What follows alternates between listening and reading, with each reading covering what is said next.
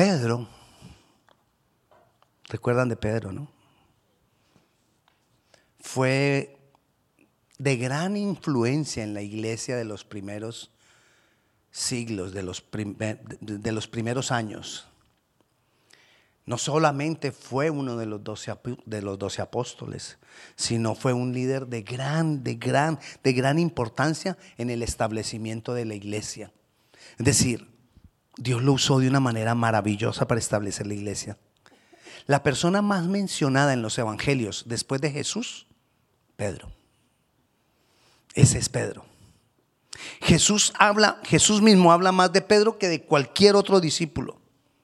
Fue la persona a quien Jesús más exhortó, pero fue también la persona que Jesús más halagó. Pedro. Pedro estuvo en el monte de la transfiguración, Pedro estuvo entre los más allegados de Jesús. Y digo esto de Pedro para que pensemos si vale la pena de pronto dejarnos disipular un poco por Pedro, por un hombre como Pedro. ¿Y cómo dejarnos disipular con un, como, un hombre como Pedro? Pues leyendo sus cartas. Son tres carticas. Y, y Pedro, en la primera carta, él, vayamos a primera de Pedro. Primera epístola del apóstol Pedro, en el capítulo 1.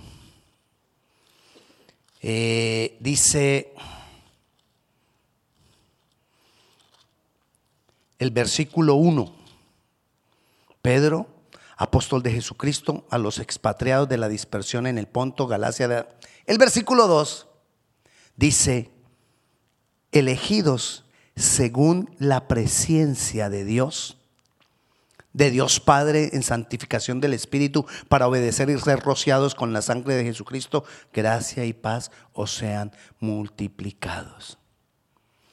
Pedro le está escribiendo a quienes? Le está escribiendo a todos los cristianos, comenzando de los que fueron esparcidos, llamado la dispersión, porque ellos tuvieron que salir huyendo.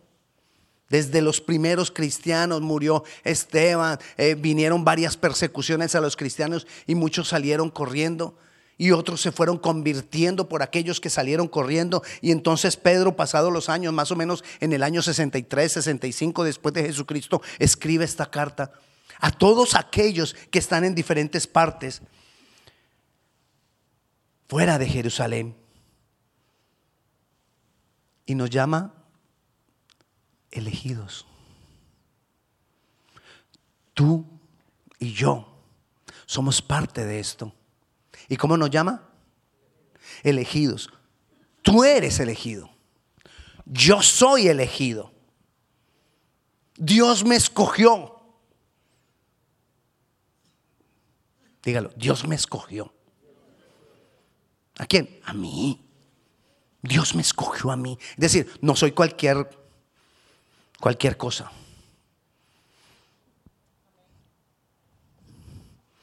Pero nos escogió, según lo que dice ese versículo, según la presencia, no, no presencia, presencia, ciencia, conocimiento.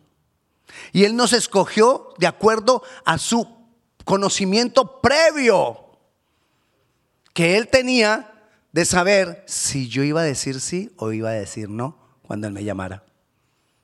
Y entonces él, sabiendo que yo iba a decir sí, entonces me escoge. Sabiendo que tú ibas a decir que sí, entonces te escoge. Esa es la presencia. Y de acuerdo a eso Él nos escoge. ¿Pero para qué? Ahí está la pregunta. ¿Para qué me escoge Dios? Leamos de nuevo. Elegido según la presencia de Dios Padre en santificación. Él quiere hacer un proceso con nosotros. Y Él me quiere santificar. Yo no me, yo no me santifico a mí mismo. Él me santifica a mí.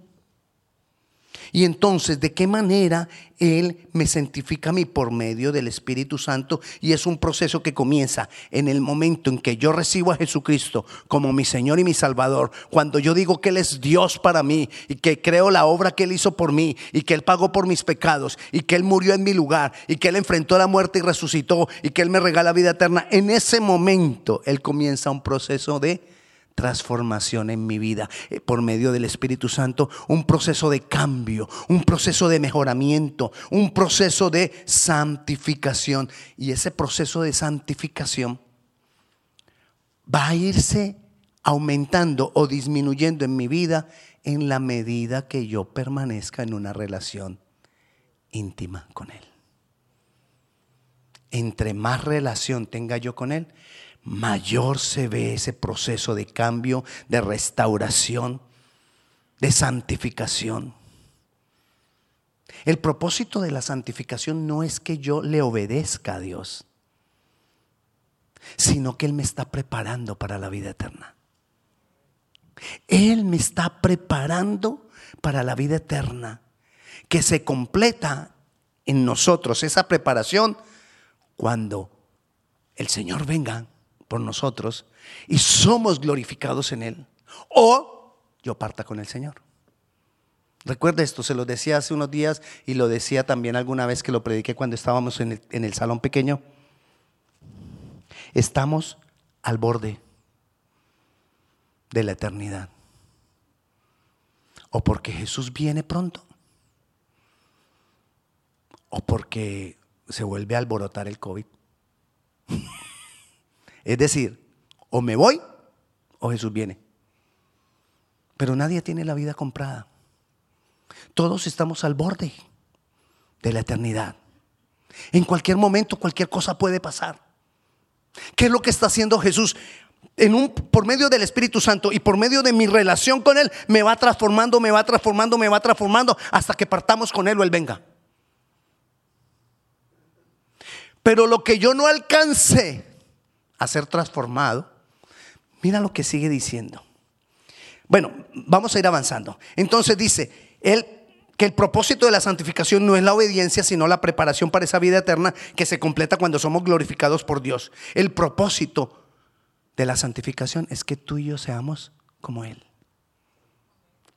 Y no va a ser por mérito propio, va a ser por nuestra relación con Él.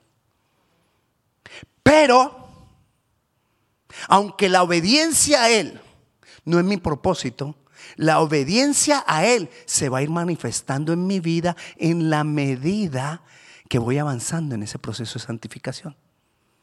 Entonces ya la obediencia no es por esfuerzo propio. La obediencia va a ser algo que se va a ir dando. Poco a poco se va a ir manifestando esa obediencia. Poco a poco. Le doy un ejemplo. Está un maestro con su alumno. Y el alumno le dice, maestro, ¿para qué tengo que leer yo tanto libro si se me olvida todo lo que leo? El maestro se quedó callado. Estaban otro día reunidos y el maestro le dice al alumno, agarra ese colador cernidor, colador, el, que en el que, ¿cómo le llaman ustedes en su país al colador? ¿Colador también? Bueno, entonces agarra ese colador que está ahí en el piso sucio y trata de llenar del agua del río este container. El alumno lo mira y le dice, inténtalo muchas veces y vas a ver el resultado. Él agarra el colador sucio, saca agua del río cuando llega, no hay nada. Y el maestro apenas le dice, inténtalo varias veces. Saca agua, corre más rápido. No hay nada. Saca agua, corre más rápido. No hay nada. Y le dice, no, maestro, ya. le dijo, ahora mira el colador. Ya no está sucio.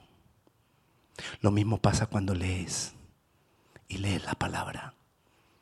Puede que no retengas todo lo que lees, pero por estar leyendo y leyendo y leyendo la palabra, te va lavando, te va cambiando, te va transformando. Y si estás en una relación íntima con Jesucristo por medio del Espíritu Santo, vas, vas siendo transformado en otra persona.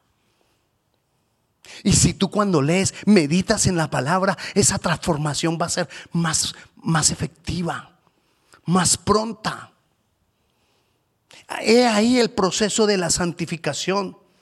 Y entonces por eso dice ahí, en, en santificación del Espíritu, para obedecer y ser rociados por la sangre de Jesucristo. ¿Cómo así? Yo comienzo en ese proceso de santificación. Y como les decía ahora, no alcancé porque me fui.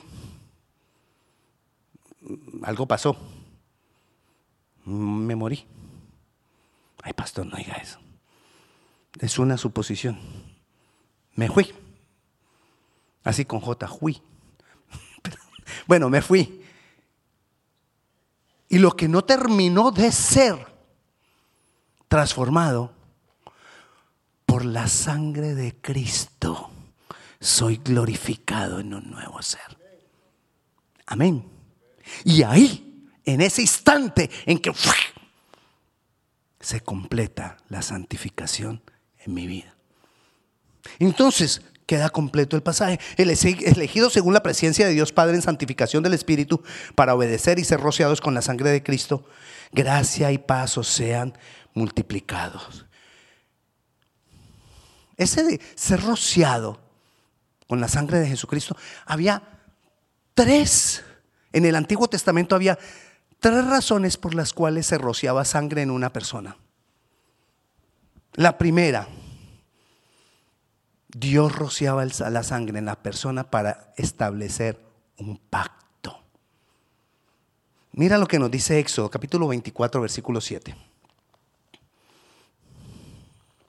Dice, y tomó el libro del pacto y lo leyó a oído del pueblo, el cual dijo, haremos todas las cosas que Jehová ha dicho y obedeceremos.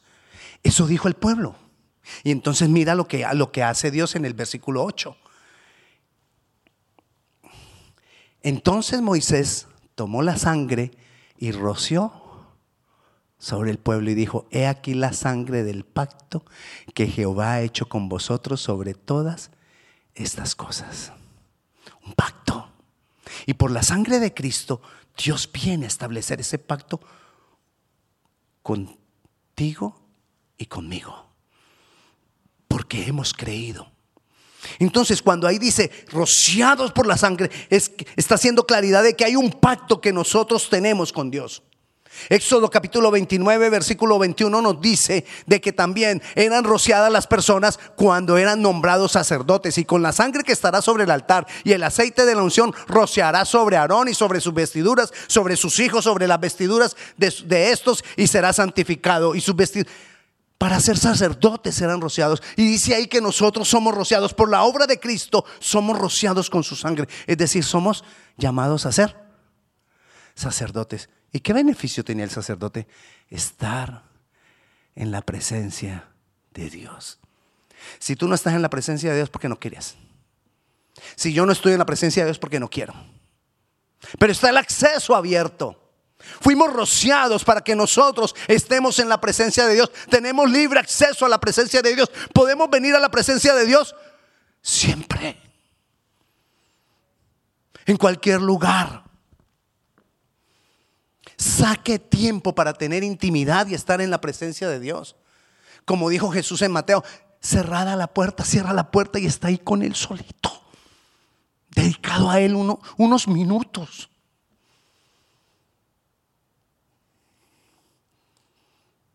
Quizás a uno le preguntan, hay familias donde hay mucha gente.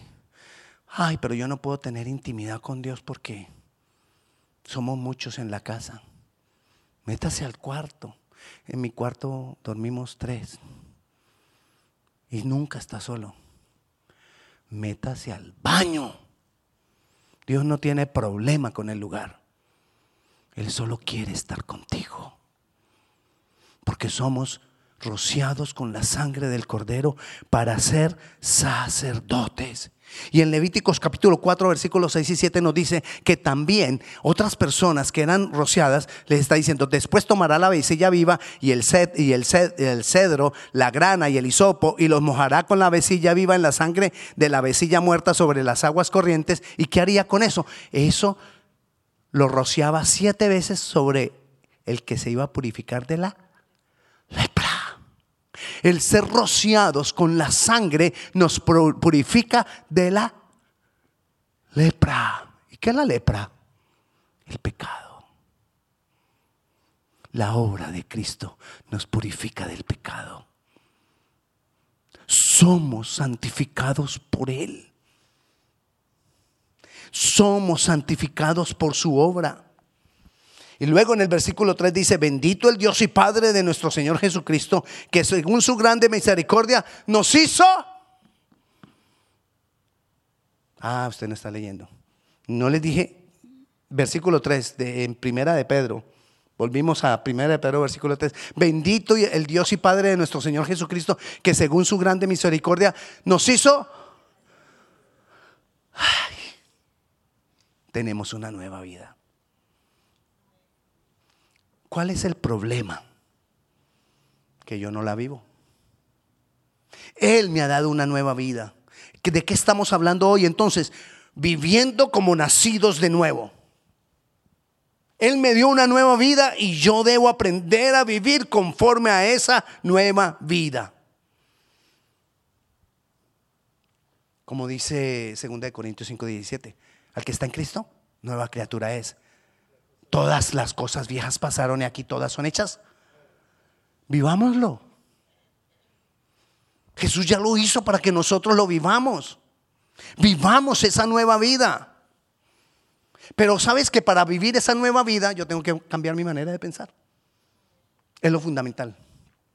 Si tú no cambias tu manera de pensar, no, no vivirás esa nueva vida. La tienes, pero no la vives. Tengo que cambiar mi manera de pensar. Porque, porque la palabra misma nos dice, Proverbios capítulo 23, versículo 7, que nos dice que el hombre es lo que piensa.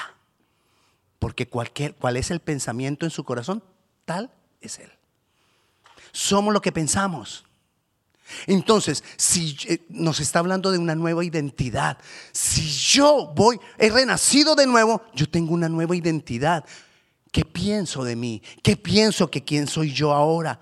El nuevo nacimiento no es por nosotros, es por la misericordia de Dios. Él es el que nos hace renacer de nuevo. Pero ese nuevo nacimiento me da una nueva identidad y en esa nueva identidad yo digo, yo ya no soy ese. Yo ya no soy ese enojón. Es algo intencional. Yo necesito tomar la decisión. Yo ya no soy el enojón.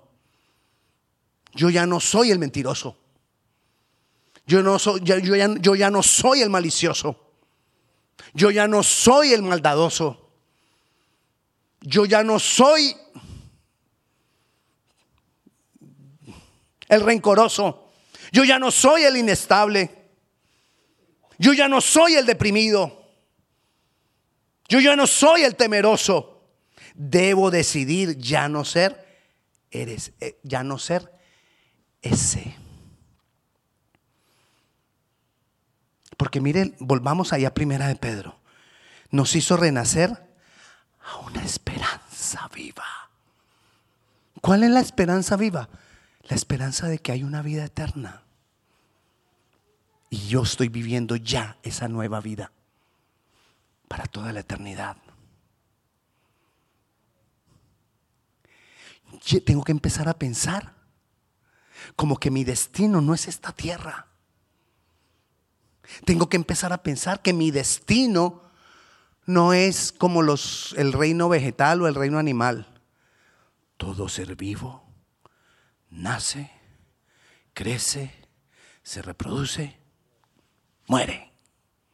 No. Nosotros tenemos un nuevo nacimiento. Entonces nosotros nacemos, crecemos, nos convertimos, renacemos, nos reproducimos y vivimos la vida eterna. Es diferente. Entonces yo tengo que empezar a, pensar de acuerdo a esa esperanza viva que tengo. ¿Y cuál es la esperanza viva? Soy un ser eterno al lado de Dios. Soy un ser eterno con Dios acá. No puedo seguir viviendo igual. Tengo que empezar a saber qué me creo yo. Creo que soy la misma persona de antes. Pastor, es que yo siempre he sido así desde pequeño. Y, pastor, es que yo sufrí mucho de niño. Y has nacido de nuevo. Es que a mí me hicieron mucho daño y por eso yo reacciono así. Has nacido de nuevo. Es que yo sufrí abuso cuando era niño y entonces has nacido de nuevo. ¿Con qué te identificas? ¿Con tu pasado? ¿Con lo que eras? ¿Con lo que te hicieron? ¿Con tu dolor? ¿O con un nuevo ser en Cristo Jesús? ¿Quién eres? ¿Cuál es tu identidad hoy? Es que ese es un vicio que yo he tenido por muchos años. Has nacido de nuevo. Ay, pastor, es que es una maldición generacional sobre mi vida. Has nacido de nuevo. Sí, es real esa maldición. Pero no, te dejes, no dejes que te domine. Porque tú has sido rociado con la sangre del cordero. No dejes que te domine. Porque Cristo, por medio del Espíritu Santo, está obrando sobre ti un proceso de santificación. Y esa sangre te está limpiando de esa lepra. No es tu culpa. Y así fuera tu culpa. La sangre del cordero es suficiente. ¿Con qué te identificas? Me voy a identificar con esa nueva vida, una esperanza viva por la resurrección de Jesucristo de los muertos. Ok, si Jesucristo resucitó, yo resucito. Si Jesucristo resucitó a una nueva vida, yo resucito a una nueva vida. Si Jesucristo fue transformado por la obra del Espíritu Santo que lo levantó por la supereminente grandeza de su poder. ¿Se recuerda cuando hemos hablado de la supereminente grandeza de su poder? Es decir, super, ultra, recontra, hiper, extra,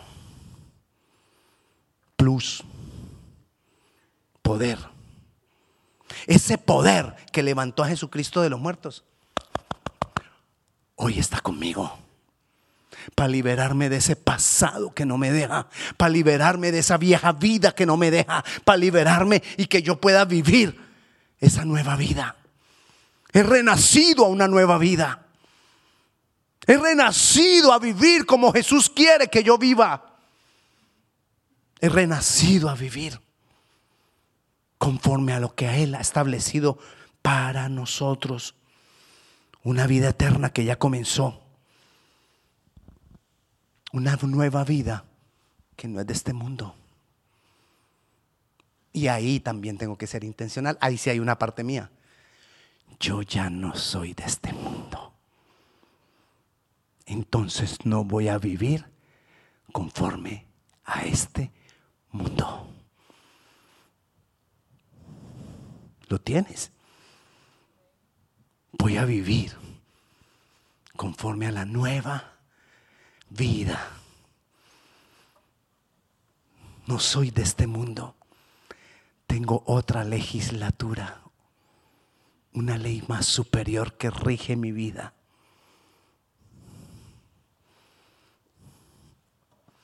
Una ley más superior que me dice, trata a los demás como quieres ser tratado tú. Una ley superior que me dice, ama a tu prójimo como a ti mismo. Una ley superior que me ha dicho, ama a Dios. Y ese es el primer mandamiento. Una ley superior. Me tengo que identificar con eso. ¿Sabes cuál es el problema que yo quiero? Tener las bendiciones de la nueva vida, pero no las responsabilidades de la nueva vida. Y mis responsabilidades de la nueva vida comienzan con algo. Amar a Dios. Con toda mi mente. Con todas mis fuerzas. Con toda mi alma. Y darle el gobierno de mi vida. Y amar al prójimo como a mí mismo. Nueva vida. Y entonces ahora sí leámoslo de corrido, lo que hemos leído, lo que hemos leído de Pedro, lo que Pedro nos está enseñando. Pedro, apóstol de Jesucristo a los expatriados de la dispersión en Ponto, Galicia, Capadocia, Asia y Bitinia. Versículo 2, elegido según la presencia de Dios Padre en santificación del Espíritu para obedecer y ser rociado. Fui elegido para obedecerle y ser rociado con la sangre de Jesucristo, gracia y paz sean multiplicadas. Bendito el Dios y Padre de nuestro Señor Jesucristo, que según su grande misericordia nos hizo renacer para una esperanza viva por la resurrección de Jesucristo de los muertos. Es tuyo, te pertenece, pero tú decides si vives esa nueva vida. Tú decides si vives renacido. Ya está hecho. Está el potencial acá para que lo hagamos. Pero ¿qué es potencial? Es algo que puede llegar a ser. Está ahí. Porque Jesús ya lo compró, ya lo hizo por nosotros. Pero ¿quién es el que decide vivirla?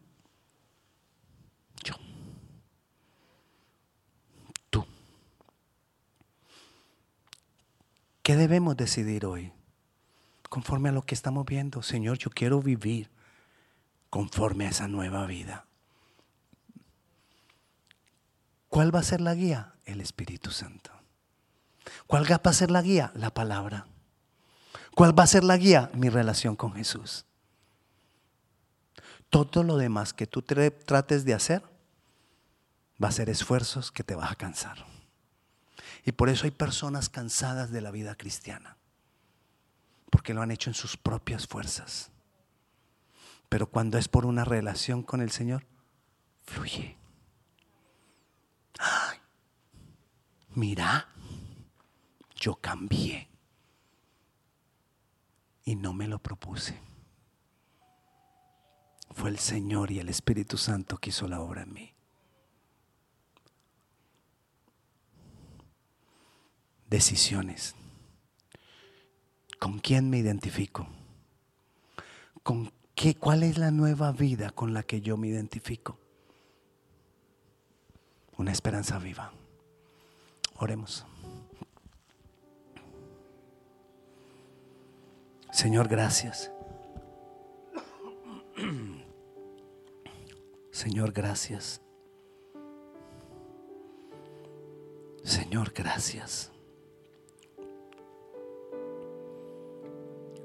Señor, gracias. Gracias Jesucristo, porque has usado a Pedro para mandarnos este mensaje inspirado por ti, Espíritu Santo. Gracias porque nos elegiste para santificarnos por medio de tu Santo Espíritu, para obedecer y ser rociados con la sangre de Jesucristo.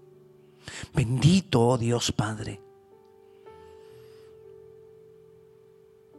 Porque nos hiciste renacer a una nueva vida, para una esperanza viva por la resurrección de Jesucristo.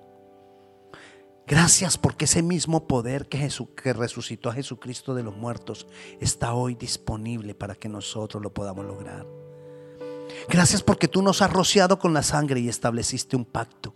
Gracias porque tú nos has rociado con la sangre y nos hiciste sacerdotes. Gracias porque tú nos has rociado con tu sangre y nos limpias del pecado.